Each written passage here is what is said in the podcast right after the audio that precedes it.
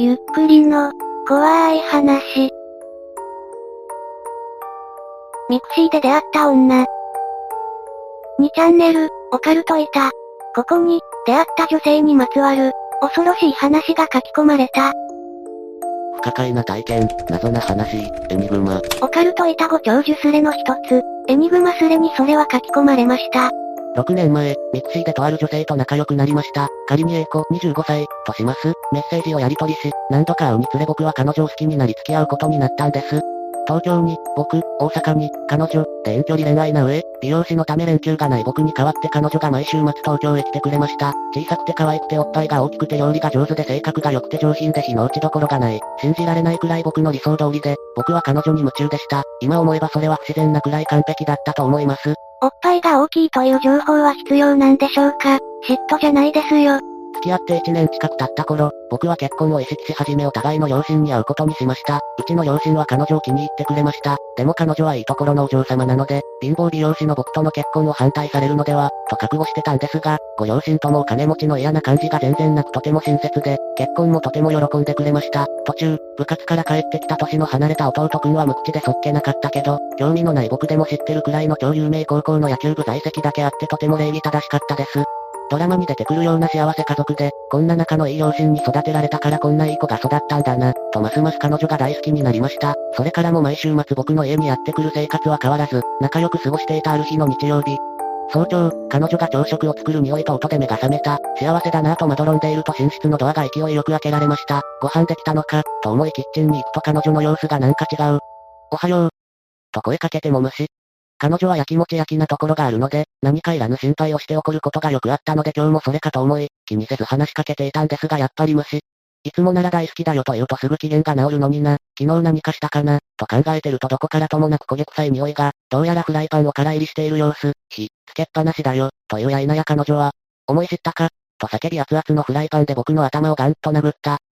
熱々のフライパンで僕の頭をガンと殴った。頭頑丈すぎだろ。俺なら下手すら死んでると思う。そういや、巨乳の彼女と付き合ったことないな。自分の頭をフライパンで殴ったらできるかな。モテないとこういう発想に至るんですね。怖い怖い。突然のことに呆然、そんな僕を尻目に彼女は荷物を持って出て行ってしまった。それから彼女と音信不通になりました。普通に考えれば前日に何か起こらせるようなことをしたんだろう、と思うのですが、不可思議なことはここからなんです。僕はどうしても彼女とちゃんと話したくて彼女の居場所を探しました。携帯は解約されていたので、まず会社に電話をしました。電話口の人にそのような人は働いておりませんと言われる。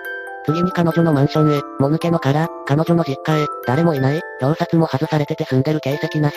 実家へお邪魔した時に彼女のお父さんが、この家は私の曽祖父から使ってるものでね、大きいだけが鳥居のボロ屋敷だよ。でも愛着があって引っ越す気も建て替える気になれなくてと言っていたので、手放すなんてちょっと考えられない。もしかしたら事件に巻き込まれたとか。と色々考えていたら、お父さんに名刺をもらったのを思い出した。京都某区役所の職員ということだった。すぐさま区役所に直行。しかしそんな人は働いていないということ。名刺も見せたんですがこれはうちの名刺じゃないですね。偽物ですとまで言われる始末。もう何が何だかわからない。彼女は何者だ。彼女の家族は何者だ。残るは強豪校で1年生ながら野球部レギュラーを務めているという弟くんだ。つてなんかないけどそのとりあえずその学校へ行った。行って愕然。弟くんと初めて会った時、弟くんは部活帰りで制服だったんだけど、その時の制服と今目の前にある学校の制服とが全然違う。学校名を間違えたということはない。弟くんのスポーツバッグには〇〇高校野球部と書いていたし、試合中の写真を見せてもらった時もユニフォームに〇〇高校と書いてあった。もう訳がわかりません。彼女は僕を騙してた。何のために、家族ぐるみで、そもそもあれは本当の家族だったのか。突然現れた理想通りの彼女もとても不自然に思えてくるし、ドラマみたいな絵に描いたような幸せ家族も不自然に思えてきた。最後の彼女の言葉を思い知ったかも意味がわかりません。彼女や彼女の家族と過ごした時間を思い出すと鳥肌が立ちます。何か得体の知れないものと一緒にいてたようで、彼女は初めからいなくて僕の妄想だったのでは、とも思ったんですが、両親が、英子ちゃんとの結婚いつなの？って聞いてきたり、うちのお店のスタッフに、最近美人の彼女さんカットしに来ないですね、と言われるたびに、妄想の方が良かったと思います。この一連の出来事に説明がつけば、自分がメンヘラだったというオチでも何でもいいんです。ああ、これはこういうことだよ。誰かが納得のいく説明をしてくれるまで僕はずっとモヤモヤしたままです。彼の話はここで終わりのようです。変わってしまった妹、に通ずる不気味な怖さ。似た話があるんですか？今度調べてみよう。本当に不可解だな。読んでいて、手の込んだ復讐かな、と思ったりもしたけど、復讐すれにその手の話は時々投下される、身に覚えがない、と言っても、何が理由になるかわからないしね。とはいえ、個人的には宇宙人とか異世界の住人の仕業であってほしい。復讐、というのも考えました。全く心当たりはないですけど、でもそのためにエキストラ、を用意しますかね。そこまで復讐心を抱いてるならフライパンで殴って終わり、なんてそんなあっさりできますかね。結婚式でドタキャンとか、もっともっと答えることをしてきそうな気が、まあ全て憶測ですが。復讐であっても大きいおっぱいが揉めれば、いえなんでもないです。うわぁ、鳥肌が、彼女の表現ぶりといい、その後の消息といい、そして、思い知ったか、という言葉、 A 子さんとは mixi で知り合ったとのことですが彼女はそちらも退会してしまっているのでしょうか。共通のマイミクさんがいれば、話が聞けるのではと思ったのですが、まああれだ、一時期でも美人でおっぱいの大きな彼女ができたんだから、幸せだったってことだな。おっぱいしか頭にない人は嫌ですね mixi はすぐに退会したようでした。彼女のマイミクに会社の人もたくさんいて、つながり、株式会社〇〇、彼女はとても美人でうんぬん、みたいな紹介文もいっぱいあったんですよ。上司からのも同僚からのも、それも嘘だったと思うと鳥肌が立ちます。あ、彼女の大学の同級生という二人と僕も前ミクだったんですが、彼女が大会したと同時期くらいにそちらも大会していました。彼女の服赤か、とも思ったけど、どちらとも前ミク数が200人近くいたし、日記もこまめに書いてたし、一人は中国在住でよく中国の街並みを映してたので、手間暇を考えたら福赤というのは考えにくいです。一時期でも美人の彼女ができてよかったな、とおっしゃいますがそれ以上に不気味で怖いです。うん、A 子さんと主さんの共通の前ミクさんも大会済みですか ?A 子さんと大会日時が近いのは、偶然なのか必然なのか気になりますね。本当に、狐につままれたような展開ですよね。もう聞かれたかもしれませんが、英子さんのご実家付近の住人の方は英子さん一家の行方などは全くご存じないのでしょうかここが最後の頼みの綱な気もします。お辛いと思いますが、あまり思い詰められないでくださいね。実家周辺の聞き込みはしました。こちらに住んでいた〇〇さんという方はどちらへ行かれたかご存じないですかということを5、6件のお宅に聞いて回ったんですが、怪しかったからか誰も答えてくれませんでした。優しいお言葉ありがとうございます。投稿するにあたって色々思い返してたんですが、先の投稿で、弟の試合中の写真を見た、と書きましたがその写真の他にチームメイト数十人も一緒に写ってるのも見ました。彼女が失踪した後、ネットでその野球部の記事を読んでたんですが、僕が見た写真とユニフォームが全然違うんですよね。弟だけでなく丸坊主の少年たち数十人も巻き込んでたと思うと、本当に何のためにそこまでするんだと不思議でしょうがないです。聞いてくれてありがとうございました。北の工作員か。私も北の工作員の仕業だと思います。結婚してスパイ活動の拠点にしようという計画だったけど、何か本国の都合で中止になったのではないかと思い知ったか、が反日感情から来たものであると考えれば辻褄が合う。北朝鮮の工作員説を読んで目から鱗です。彼女らが何者か何の仮説も立てられなかったので、そういう可能性もあるんだということで少しもやもやが晴れる気がします。書き込みして本当に良かったです。ありがとうございました。この書き込みを最後に彼は消えました。真実が気になるところですがここでおしまいです。思っていたら、6年後の同じスレでまた話題になりました。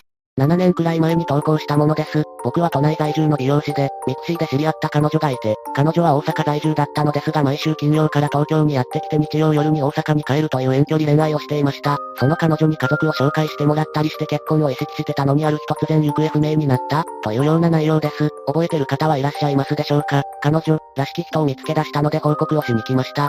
思い知ったか、の彼女やレンタル家族の真相は何だったの？気長に待ってるよ。期待。彼女がいなくなってからも時々大阪に行って真相を探していました。でも体と金銭的にも限界で諦めようと思った頃にこちらに書き込みました。書き込みの後本格的に体を壊して当時の店を退社、1年くらい実家でニートをしていたんですが、姉家族が実家の両親と同居する話が出たのでやむを得ず退去することに、そこでなんとなく大阪で働こうと思い立ち、市内の某美容院に就職、大阪にいると嫌でも彼女とのことを思い出してしまう。今は東京にいる時とは違ってお金のことを気にせず思う存分探せるぞ。と思い彼女と彼女の家族探しに没頭。まず京都の実家とされる場所に行きました。何年か前に聞き込みをした時は怪しかったからか警察に通報されたのですが、今回は少しだけ話を聞けました。実家とされる家は古民家ホテル、別荘、のような形で貸し出してるものと判明。だから誰かがずっと住んでるなんて聞いたことがないと、貸し別荘を実家と見せかけて一芝居打ったことが分かったものの、動機は相変わらずわからない。それからしばらくは何の進展もなかったのですが、ある時僕の担当のお客さんが経営されているバーに行くことになりました。そこで彼女が行方不明になった話をしました。妄想をつ、みたいな感じで苦笑いされたんですが、そこでバイトをしてる B 君がとんでもなく食いついてくれた。根掘り葉掘り聞いてくる。そして誰にも気づかれないようにこっそり連絡先を書いたメモを渡してきた。そこで僕と B 君はメールで色々やり取りをするのですが、そのことは絶対に誰にも言わないでくれと何度も釘を刺されました。どうやら B 君は、はっきりとは言わないけど良くない人物と関わりがあるようでした。その B 君が行方不明になった彼女のことをメールでしつこく聞いてきます。どんな見た目だったとか家族はどんな男だったとか、彼女の写真を持っていなかったので口で説明するしかないのですが、B 君は何度も何度も同じことを聞いてきました。少し気味が悪いしイライラしていたので、先の場合直接 B 君に会いに行くことにしました。すると B 君はもうやめてしまったと。メールではそんなことは一切言わず、むしろまだバイトを続けてる風な素振りでしたので驚きました。そしてなんとなくバイトを辞めたことを知っていることはバレてはいけないと思い、B 君の嘘に合わせつつ B 君の質問攻めを受けていました。そんなやりとりがしばらく続いた後、B 君から、会えないか、と打診が、即答で、会う、と返したものの、なんとなく B 君に不信感があったので待ち合わせ場所に B 君が来たのを遠くから確認してから、急な仕事で行けない、とドタキャン、そこで B 君を尾行することにしました。ドタキャンメールを送った後すぐ B 君は片手を上げました。すると路地や店から3人の男が出てきました。声は聞こえませんが何かを話しています。ゾッとしました。僕と待ち合わせていたはずなのに別の男たちを見張らせていたのか、と、ドキドキしながら尾行開始。しかし B 君はすぐ近くの雑居ビルに入っていきました。ふむふむ、俺の脳内では完全にカイジでストーリーが展開してる。どっちだろう藤原さんに合いそうだね。そこから僕はその雑居ビルの一室を暇さえあれば監視していました。仕事、監視、仕事、監視のサイクルです。そのビルが見える店は3カ所で、怪しまれないようにローテーションで回っていました。B 君とは相変わらずメールのやり取りは続けていました。その時は B 君の正体がわかれば彼女の正体もわかるのでは、という思いでした。監視して何ヶ月も経つと、その雑居ビルに出入りしてる人たちに一貫性がないことに気づきます。B 君みたいな大学生風、こわもての男、水商売のような派手な女、ホームレスみたいな男、地味な女、子供の集団などなど、何をしてる部屋だ、と疑問でいっぱいの中、彼女が部屋から出てくるのが見えました。興奮で全身の毛穴が開くような感覚でした。見間違えるはずはありません。どう見ても彼女です。僕は店を飛び出して彼女の元へ走りました。彼女の名前を呼びます。彼女は振り返りました。間近で見てもやはり彼女です。彼女は固まった後、大声で怒鳴りました。日本語ではなかったです。おそらく韓国語。僕は、ちゃんと話をしたい、真実が知りたい、というようなことを言ったと思うのですが、彼女の大声で何度も遮られます。何と言っているかはわかりませんが身振り手振りで怒ってるように見えました。時々横にあった看板を蹴飛ばしていたので、走行してるうちに例の雑居ビルから人がわらわら出てきました。僕はホームレス風の男に羽がいじめにされ怒鳴られました。やはり韓国語で、その間に彼女はタクシーに乗りどこかへ行ってしまいました。その後横に乗り付けてきたハイエースみたいな車に押し込まれそうになりましたが、大暴れをしてなんとか逃げました。これだけの大騒ぎをしてるのに通行人が一切こちらを見ないのがなんとも不気味でした。現場から逃げながら追っ手がいるのに気づきました。キョロキョロしながら走る男を多数見たからです。僕はその足で交番に行きました。謎のおっさんにハイエースに押し込まれそうになったこと、B 君のこと、彼女のこと、尻滅裂だったかもしれませんが一通り話しました。最初は真剣に聞いてくれていたのですが、雑居ビルの場所を言ったところで、ああ、はいはい、みたいな反応で、そこからは、あなたの記憶違いでは、いたずらですか、と明らかに態度が変わり、この件に首を突っ込みたくない感じがありありでした。無理やり返される形で交番を後にし、タクシーで遠回りして帰宅、尾行を避けるため、翌日は仕事が休みでした。もう一回警察に行くか、雑居ビルに行くか悩んでる時に店から電話が、大和生命、という保険会社の人が店に来ている。お前の家の住所を知りたがってるが教えていいのか、というもの。そんな保険会社に入ってないし聞いたこともない。雑居ビルの奴らだ、と思い、絶対に教えないよう頼みました。僕のお客であるバーのマスターに B 君か誰かが店の場所を聞いたんだろうと思います。僕は絶望しました。明日店に行けば待ち伏せしてる雑居ビルの奴らに何をされるかわかりません。というか、僕をここまで追い詰める意味も全くわからないのですが、店には申し訳ないのですが、その日のうちに辞めさせてもらい手続きなどは後日郵送でお願いすることに、部屋も夜逃げのように引っ越しました。今は東京にいます。東京に逃げてから1週間くらいしてから、店に僕の名前を大声で呼ぶ男がやってきたそうです。警察を呼んでお引き取り願ったそうなんですが、店長に、お前一体何をしたんだ、と恨み事を言われました。結局真相は何一つわかりませんでしたが、これが彼女との後日談です。サスペンスになりましたね。こんなこと、実際あるんだよな。まあ、無事でよかったね。ターゲットは両親じゃない。田舎で隠居してるただの老人です。退職前の仕事も普通の成果工場で普通に働くただの行員です。あんな変な集団に目をつけられるようなことをしてたとは思いません。背乗り目的かなって思った。539と結婚する。539を殺し、別の人間に戸籍を乗っ取らせる。535の両親も殺し、別の人間に両親の戸籍を乗っ取らせる。背乗り完成。これで日本人のふりして堂々とスパイ活動ができる。それが一番しっくりきます。雑居ビルの奴らの犯罪慣れした感じ。雑居ビルがある場所に住む人たちの異質な感じ。どう考えても普通の日本人じゃない。実家の住所はバレてないの。彼女を紹介した約10年前、実家はシロアリにやられた家屋を建て替え中で両親は近くのマンションに仮住まい中、彼女はそのマンションに連れて行きました。まだ建設途中の実家の前をタクシーで通り過ぎた際に、ここが俺の実家だよ、みたいなことは言ったと思います。彼女がその場所を覚えてるなら雑居ビルの奴らをそちらによこしてくることも考えられますね。でももう10年も前だし、建設途中の家と完成した家とでは外観が全く違うし、この辺一帯は同じ名字の家が多いので探しようがないのでは、と期待しています。大阪の北か南か、それ以外なのかだけでも教えて。店があった梅田周辺しか詳しくないのであまりわかりません。環状線の足や、足原橋、うろ覚えですみません。ってわかりますか？その駅から10分くらい歩いた場所で B 君と待ち合わせをしました。雑居ビルはその待ち合わせ場所の近くです。ある程度場所を絞れるような情報を書き込んでいいんですかね？足原橋かよ、無事を祈る。治安良くないんでしょうか？Google の予測変換が恐ろしいんですが、何これ？交番は実態知っててわざと放置してるんだな。関西で違法駐車を注意した大学生が、相手が山口組系の末端の組長で、拉致されて殺害って事件があった。拉致現場に居合わせた友人が交番に駆け込んでもスルー、110番に通報してもスルー、翌日、番号案内で調べてもらった県警の丸棒に連絡して、初めて警察が動いたが手遅れだった。語りの、それも国立大生がヤクザに拉致られたのに、再三再四の通報が無視されたのが問題視され、中央、警察庁、から監察が派遣されたって。気がついたらリアルな怖い話に変わってましたね。ストリートビューで見れるんじゃないのストビューで晒してほしいよね。そういうところってストビューで見れないよ。Google さん頑張ってください。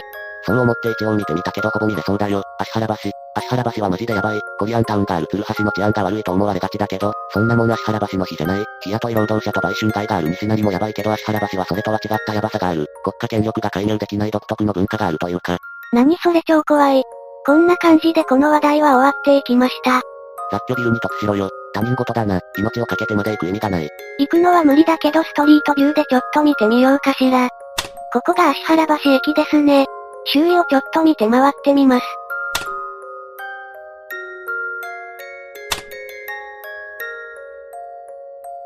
韓国料理屋がありますね。他にも少し飲食店がありましたが、あまりお店はなさそうな場所でした。治安が悪いかはわかりませんが、駅前でも錆びれている感じはありますね。あと小さいビルが多い印象でしょうかね。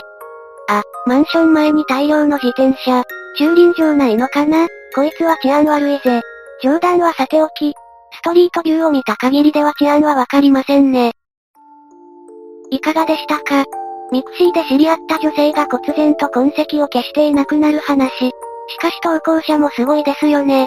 最初の書き込みの時点で5、6年くらい過ぎてたのに、そこからさらに5年間探し続けた。それはそれで怖い話かもしれません。結局真相はわからずでしたが、リアルな地名が出てきたりで面白かったです。皆さんはどう思いましたか？感想をお聞かせください。ご視聴ありがとうございました。また見てね。